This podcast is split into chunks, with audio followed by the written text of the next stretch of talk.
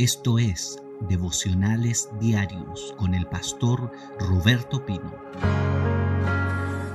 Amados, nosotros estamos aprendiendo de la guerra espiritual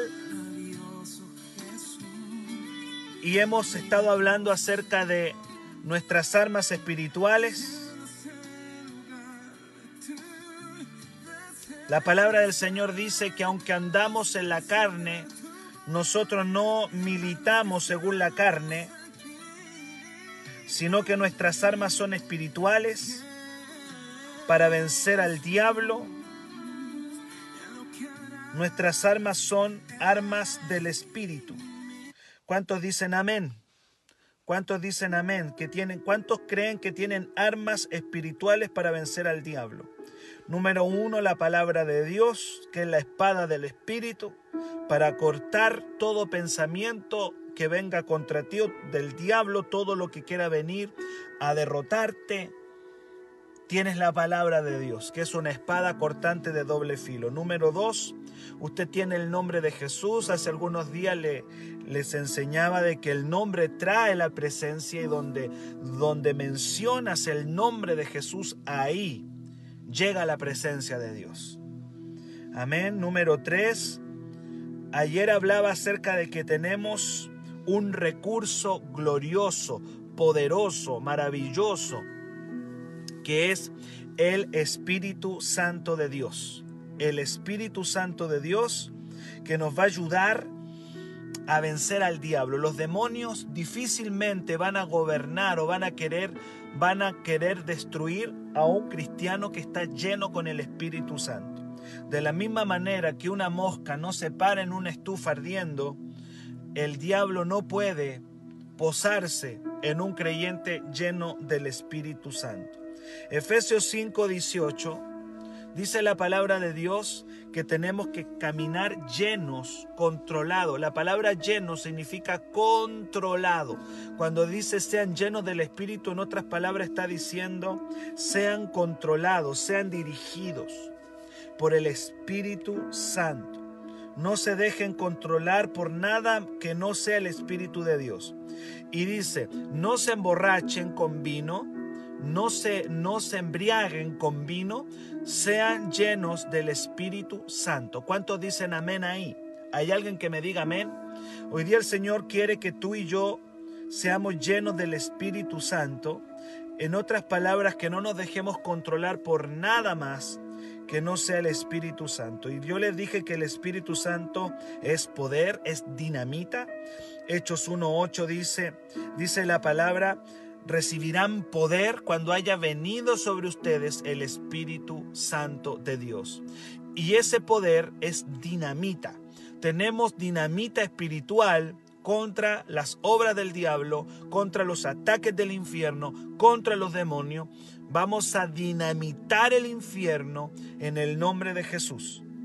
Y también yo les dije, les enseñaba en Isaías 59, 19, que dice que el enemigo puede venir como un río, mas el Espíritu de Jehová levantará bandera contra él. Tú no puedes evitar que el diablo venga a ti como un río, pero sí puedes evitar que te vence y que te destruya ese río. Dice la palabra que aun cuando el enemigo venga como un río contra ti, el Espíritu del Señor va a levantar una bandera contra él. Amén. Lo va a detener. La bandera del Espíritu Santo en esta mañana va a detener todo lo que quiera levantarse contra ti. Y amados, hoy día sí, creo que voy a terminar con el, lo último. Con, yo dije que les quedé debiendo algo. Yo les quedé debiendo a ustedes el yelmo de la salvación. Y ese tengo que preparar ese tema. Tengo que trabajar el tema, el yelmo de la salvación. No lo he trabajado aún, pero lo voy a trabajar y se los voy a entregar porque no quiero quedar con una armadura incompleta. Tengo que entregarle el yelmo de la salvación. Eh, pero hoy día estoy hablando acerca de las armas, la espada del Espíritu. Amén. Estamos hablando de eh, la espada, dijimos. Amén el nombre de Jesús es un arma.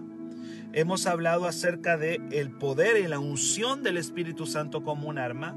Y hoy día quiero hablar de otra arma espiritual que tenemos los cristianos, que tenemos los hijos de Dios, que está muy conectada al Espíritu Santo, que es la alabanza y la adoración. De eso quiero, de eso quiero hablar hoy día. De la alabanza como un arma de guerra, la adoración como un arma de batalla.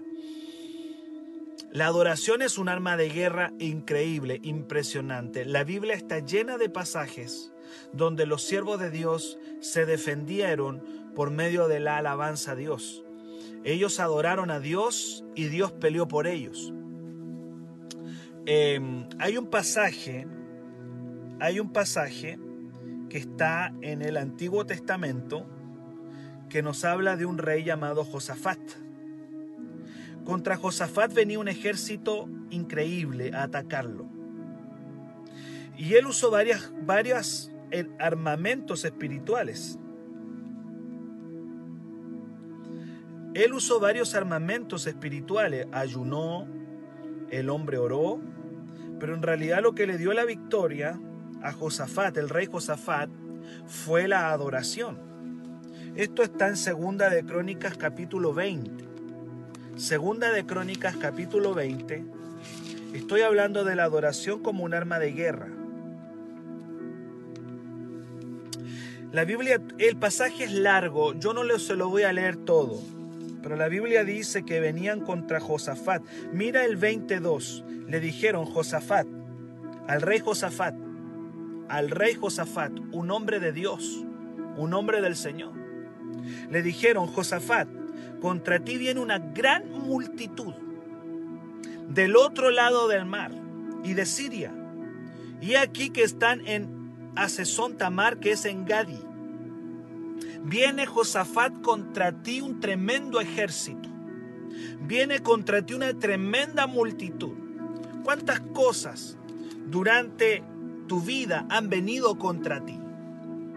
Han venido diagnósticos médicos contra ti. El diablo te ha querido matar.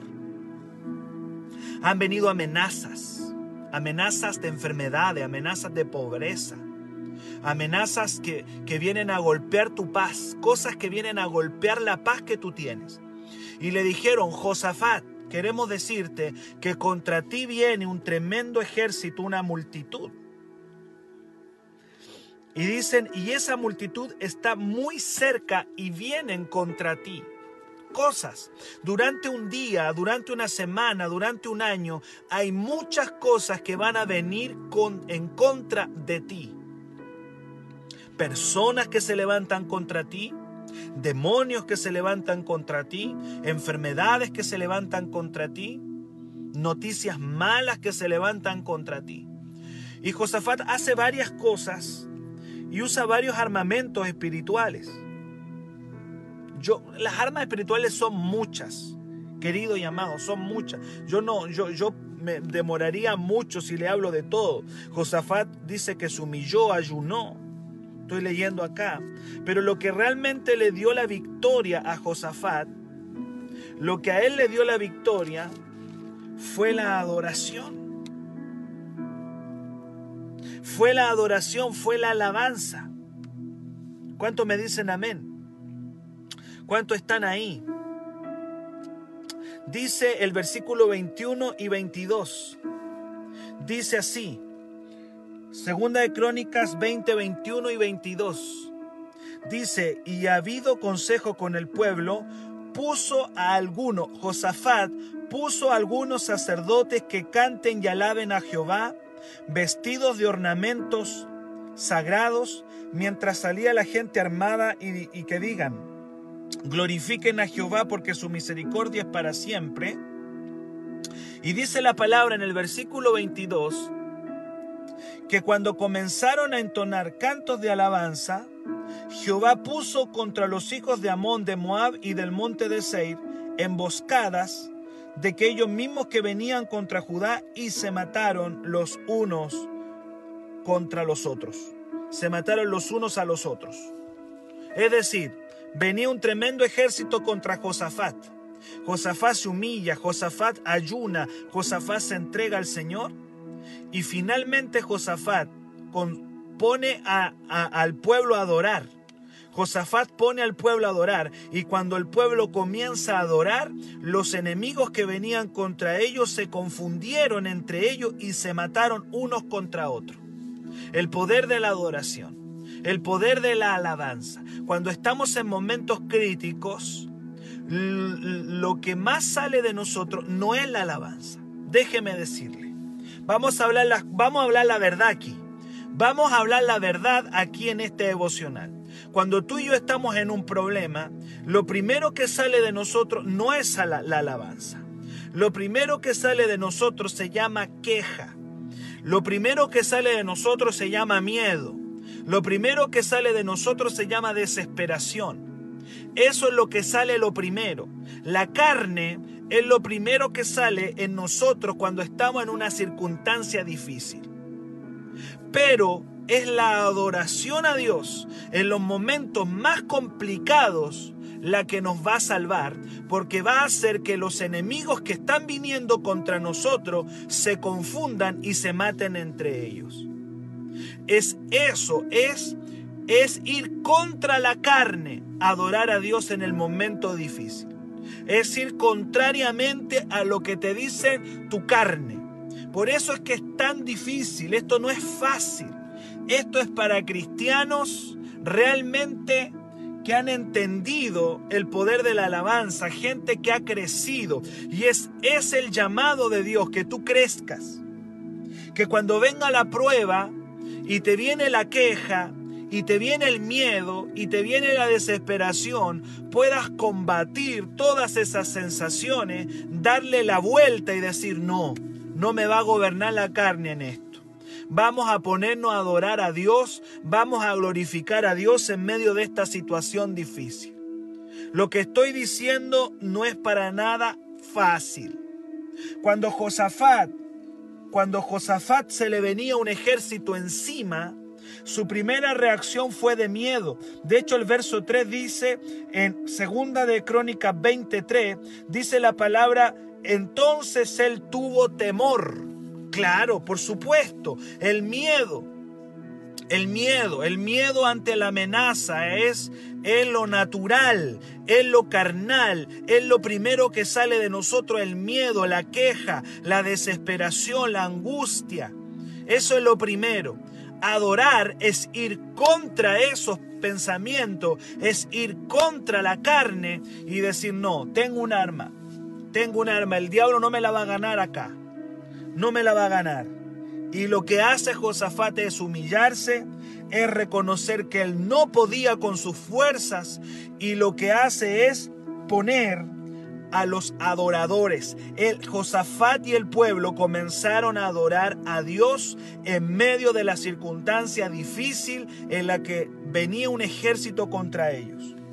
Y la Biblia dice que cuando comenzaron a entonar cantos de alabanza, Óigalo bien, cuando ellos comenzaron a adorar a Dios, a reconocer a Dios con cantos de adoración, fue en ese mismo momento que los enemigos, los enemigos se mataron los unos contra los otros.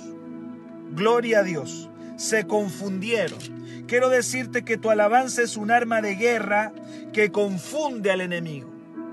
Lo va a confundir ¿Cómo no lo va a confundir? Claro, va a venir una confusión en el enemigo.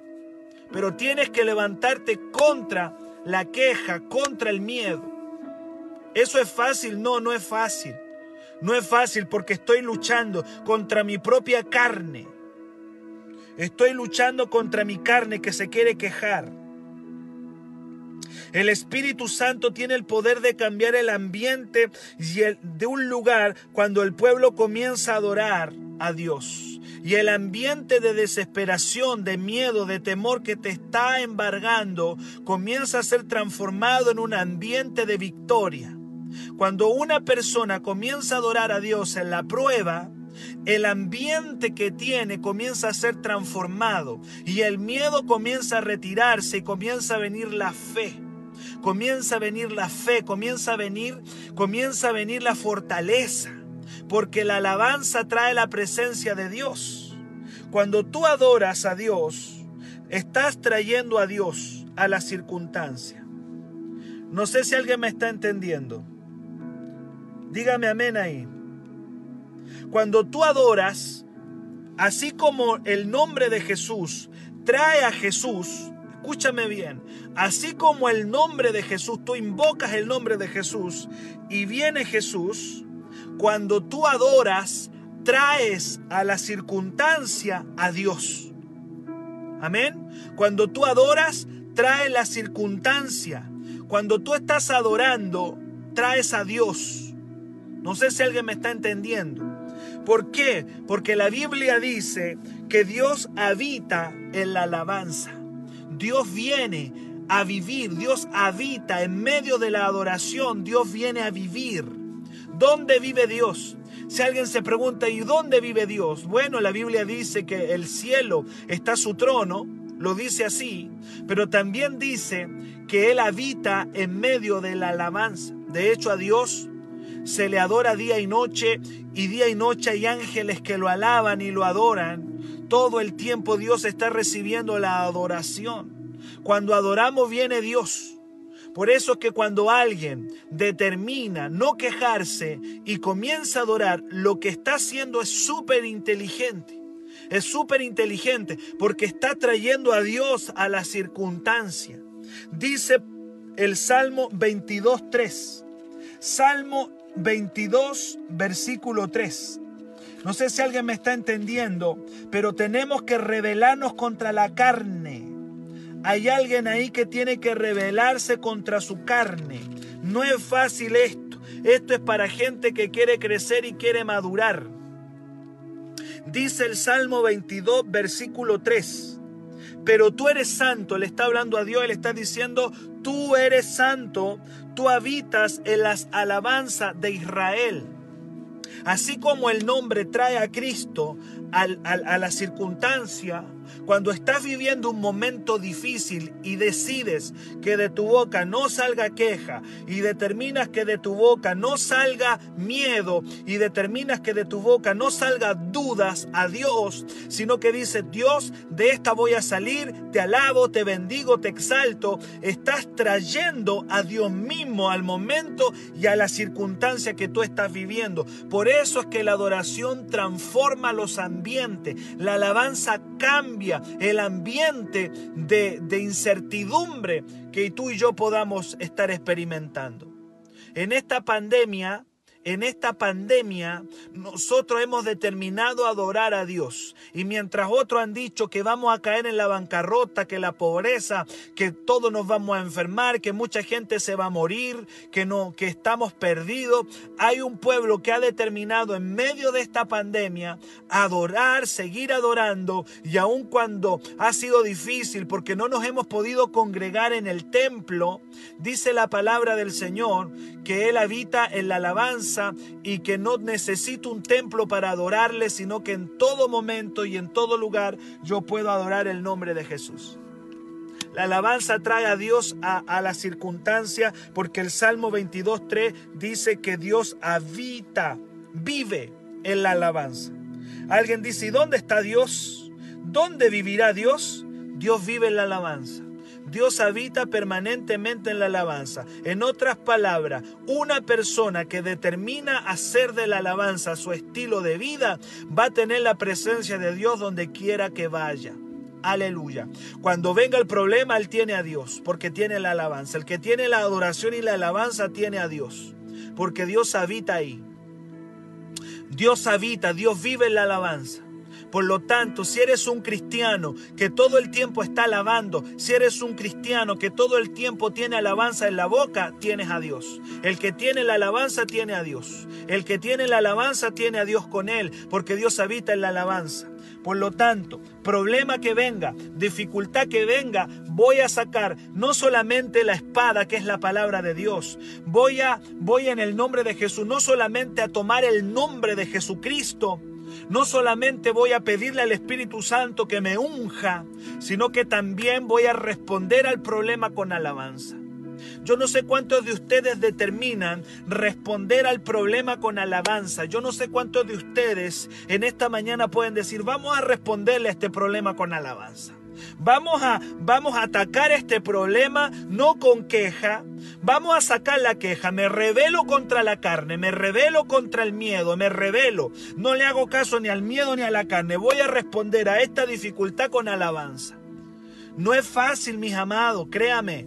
Que eso no, no, no, no, no, no. Si esto es rebelarse contra la carne.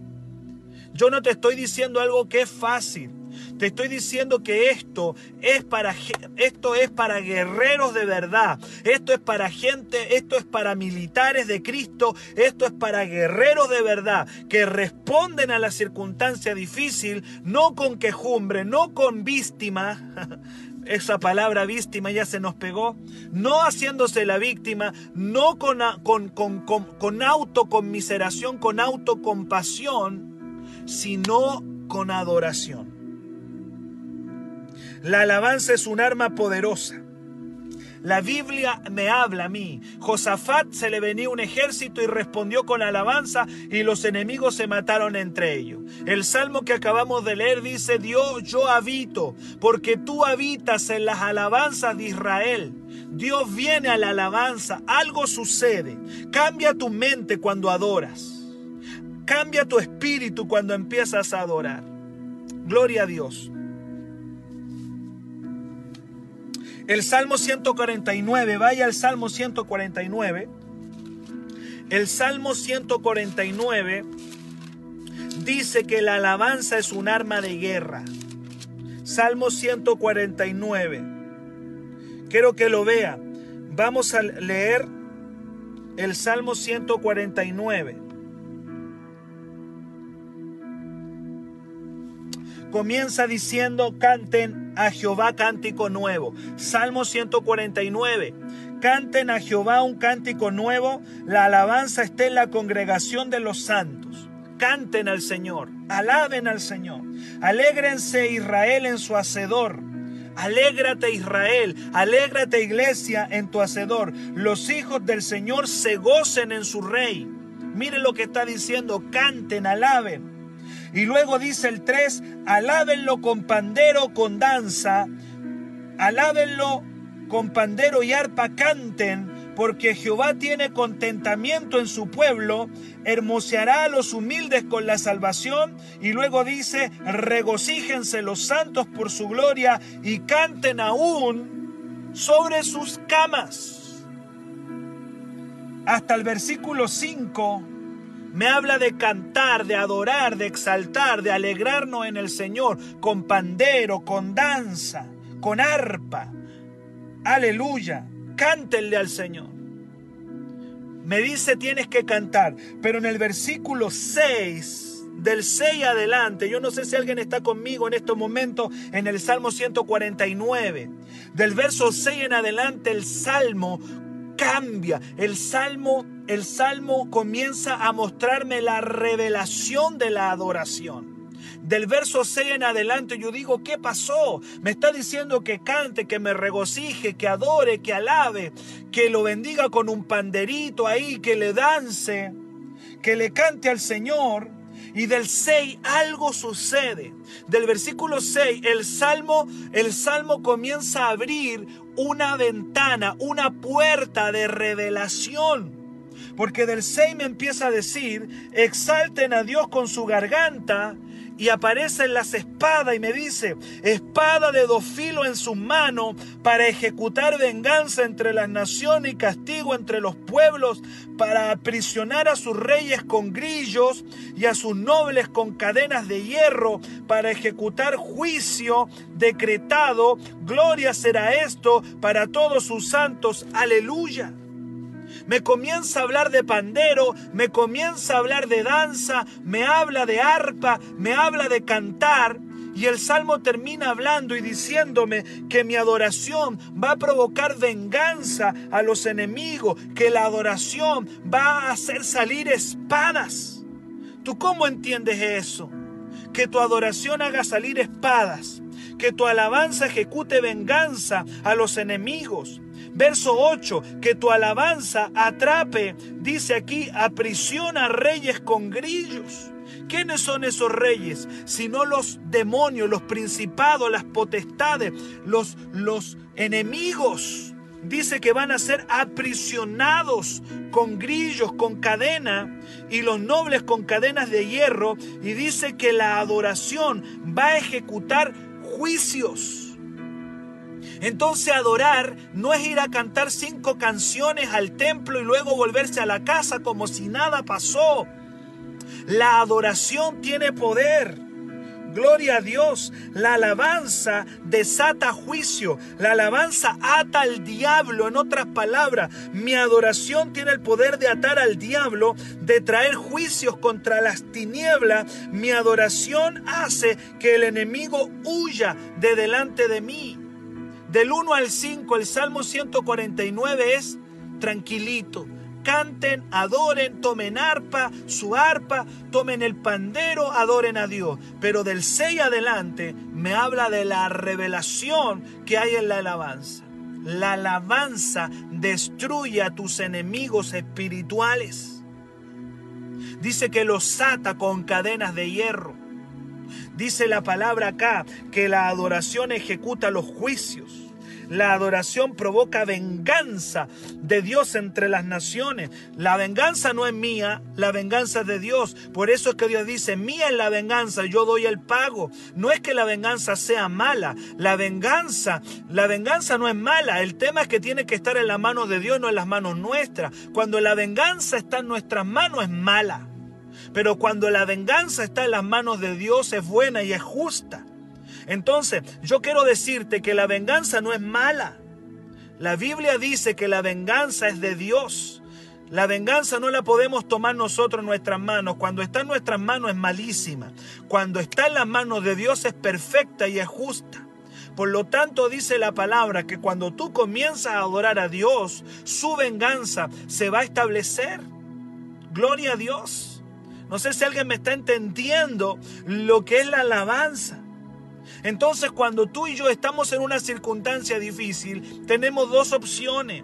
O la queja y la, y, la lástima y decir pobre de mí, que no te lleva nada, que lo único que te hace es que te entierra, porque la, la, la, la, lástima y la queja te entierran, o te paras, o te paras, te paras y dices voy a tomar una de mis armas.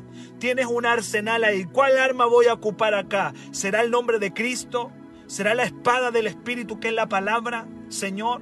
¿Será este aceite del Espíritu Santo la unción? No, hoy día voy a tomar esta arma que se llama alabanza. Me voy a rebelar contra mi carne que se quiere quejar. Me voy a rebelar contra mi carne que quiere llorar. Me voy a rebelar contra eso y en vez de eso lo que yo voy a hacer va a ser adorar a Dios en medio de esta circunstancia. Me voy a rebelar contra mi carne y voy a adorar a Dios porque la alabanza tiene el poder de ejecutar juicio, venganza, de atrapar a los demonios. Que alguien me diga amén. Que alguien tome la palabra en esta mañana y diga amén. Sabe, quiero terminar hablándote del poder de la alabanza. Y hay un pasaje conocidísimo que yo sé que tú lo sabes, y si no lo sabías, bueno, gloria a Dios, hoy día lo vas a saber. Está en Hechos 16 y me habla de dos hombres que entendieron el poder de la alabanza cuando el diablo los metió una cárcel. Sí, el diablo los metió una cárcel. Está en Hechos 16. Hechos capítulo 16. El diablo metió a la cárcel a Pablo y a Silas.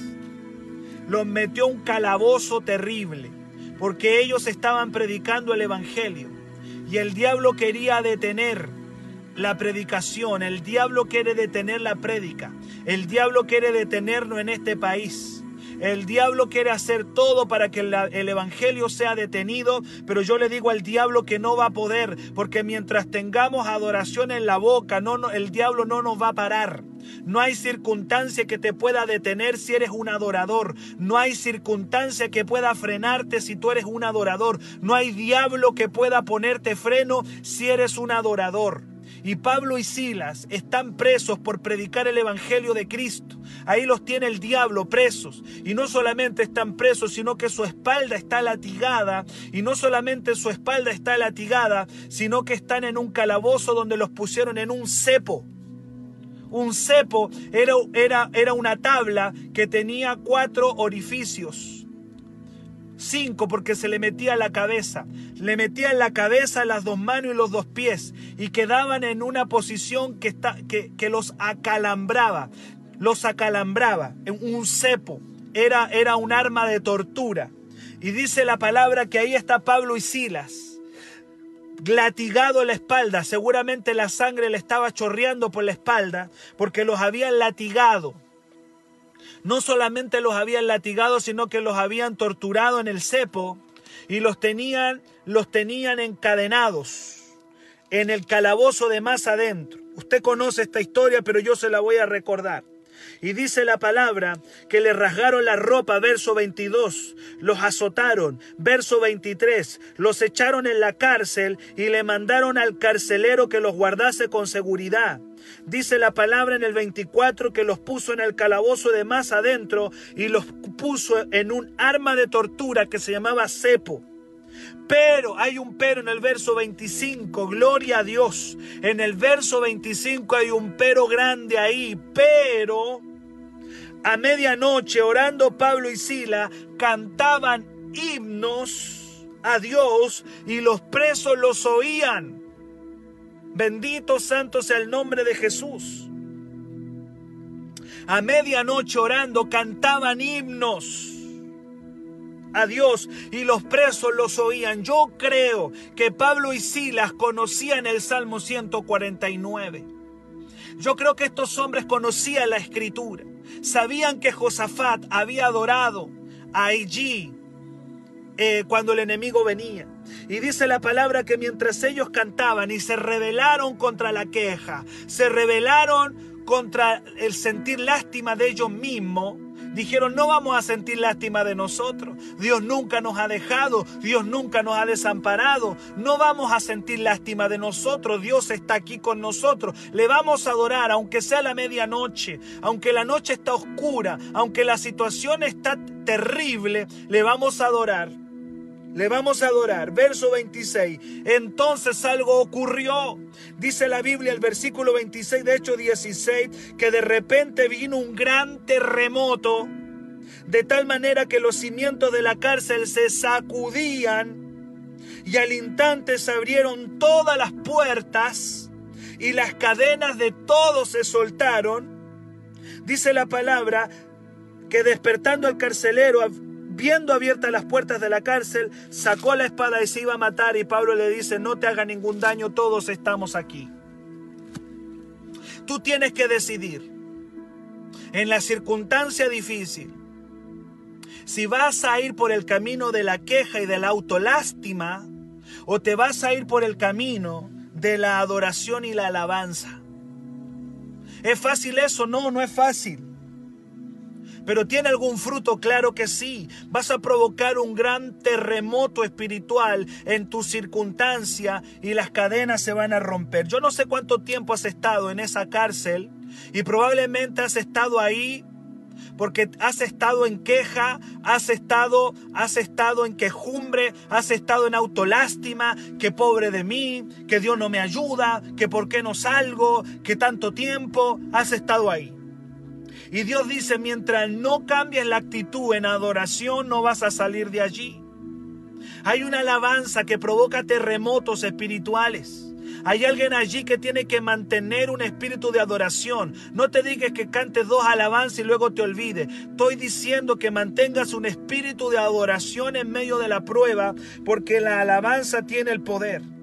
A medianoche, Pablo y Silas sacaron su artillería más pesada. A medianoche sacaron su armamento más bélico y ese armamento se llamó cánticos de adoración, cánticos de alabanza y sobrevino un gran terremoto de tal manera que se abrió la cárcel y dice la palabra que las puertas se abrieron y las cadenas de todos se soltaron. La alabanza es un arma poderosísima contra el infierno, contra el diablo, contra momentos difíciles. Hay una palabra que dice y que se la voy a dar. Dice la Biblia, con cánticos de liberación el Señor me rodeará. En otras palabras, también los cánticos provocan una protección sobre tu vida y una liberación sobrenatural. Gloria a Dios, es un arma. La adoración es un arma. Josafat venció adorando. Pablo y Silas se liberaron de una cárcel adorando. Dios tenía propósito, por supuesto. La Biblia dice que ese carcelero, ese gendarme que los tenía presos, se convirtió con él y toda su familia. Dios llevó a la cárcel a Pablo y Silas porque quería ganar a la familia, a un gendarme con toda su familia. Todas tus pruebas tienen un propósito pero no vas a salir de ellas con la queja, no vas a salir de ellas llorando, diciendo pobre de mí, tú vas a salir de ellas en medio de cánticos de adoración. Y aun cuando sea la medianoche en la circunstancia que estás viviendo, quiero decirte que la alabanza y la adoración, aleluya, te van a sacar. Yo me acuerdo cuando Sara estaba porque alguien puede decir, el pastor está hablando, el pastor está hablando de teoría. Si tú supieras cuántas batallas yo he ganado adorando. Cuando a Sara no, no le daba muchas posibilidades de vida, porque era muy pequeña mi hija, y no le daban posibilidades, que habían que hacerle transfusiones de sangre. Estuve en incubadora un mes, y yo escuchaba eh, cómo niños morían ahí en ese hospital. Yo recorría los pasillos recorríamos los pasillos de esa neonatología, recorríamos los pasillos adorando, recorríamos los pasillos dándole gloria a Dios. El año 2008, una corporación evangélica me tiró a la calle, quedamos en la calle sin nada, literalmente. Un hermano de la iglesia me tuvo ahí en su casa de allegado, porque no teníamos dónde vivir. ¿Cómo salimos de ahí? Salimos adorando salimos dándole gloria a Dios. Hay un momento en que Dios me dijo, deja de estar lloriqueando y comienza a adorar. Deja de estar lloriqueando y comienza a adorar. La adoración me sacó de la, de, de la cárcel. Es la adoración la que te va a sacar.